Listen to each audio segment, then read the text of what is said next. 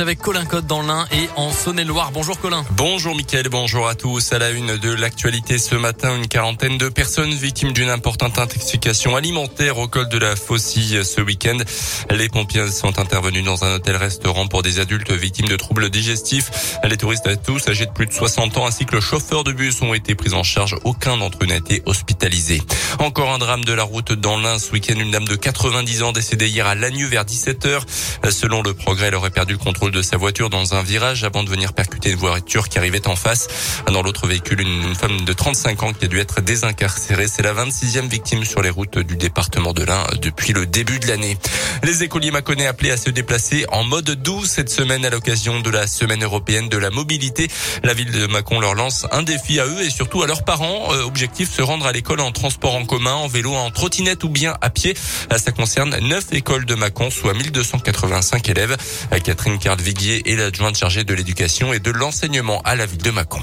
Il y a beaucoup de parents, oui, qui utilisent leur voiture. Alors, est-ce qu'ils peuvent tous venir à pied euh, Ça, on ne sait pas. Mais c'est plus euh, pour inciter les gens euh, à réfléchir, en fait, au mode de déplacement. Effectivement, il y a peut-être des parents qui prennent la voiture alors qu'ils habitent pas très loin de l'école. Et c'est vrai que devant les écoles, c'est souvent aux heures de rentrée, sortie scolaire, très, très encombré. Donc, voilà, peut-être des parents peuvent peut-être venir à pied ou en vélo ou en trottinette. Et cette année, on insiste aussi sur le fait que les déplacements, enfin, la marche, hein, ça permet aussi de rester en forme physiquement. La période qu'on vient de vivre n'a pas été propice à faire du sport. Donc voilà, ça permet aussi de privilégier l'aspect santé. C'est ce que j'ai voulu aussi mettre en avant. Une fois les enfants arrivés en classe, ils colleront sur un panneau une gommette indiquant le mode de transport utilisé. Les données seront ensuite collectées par les services de la ville et serviront de base de travail pour des futurs projets en matière de déplacement et d'aménagement également.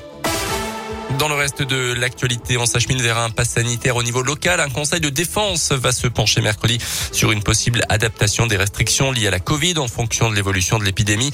Annonce hier du porte-parole du gouvernement Gabriel Attal, l'État qui prévoit d'ailleurs des allègements dans les régions les moins touchées par la pandémie. La situation sanitaire continue d'ailleurs de reculer en France. Baisse du nombre de malades à l'hôpital. Le taux de positivité, lui, est au plus bas depuis la mi-juillet. Le taux d'incidence diminue également. Seuls trois départements affichent toujours un taux supérieur à 200. La Guyane, les Bouches du Rhône et la Martinique. Un mot de politique avec la primaire écologiste et la fin du premier tour. Hier, on aura finalement une finale entre euh, Yannick Jadot et Sandrine Rousseau. Après les résultats de ce premier tour, ils ont obtenu respectivement 27 et 25% des voix. 122 000 personnes étaient inscrites à cette primaire. Ils s'affronteront lors du second tour qui aura lieu du 25 au 28 septembre.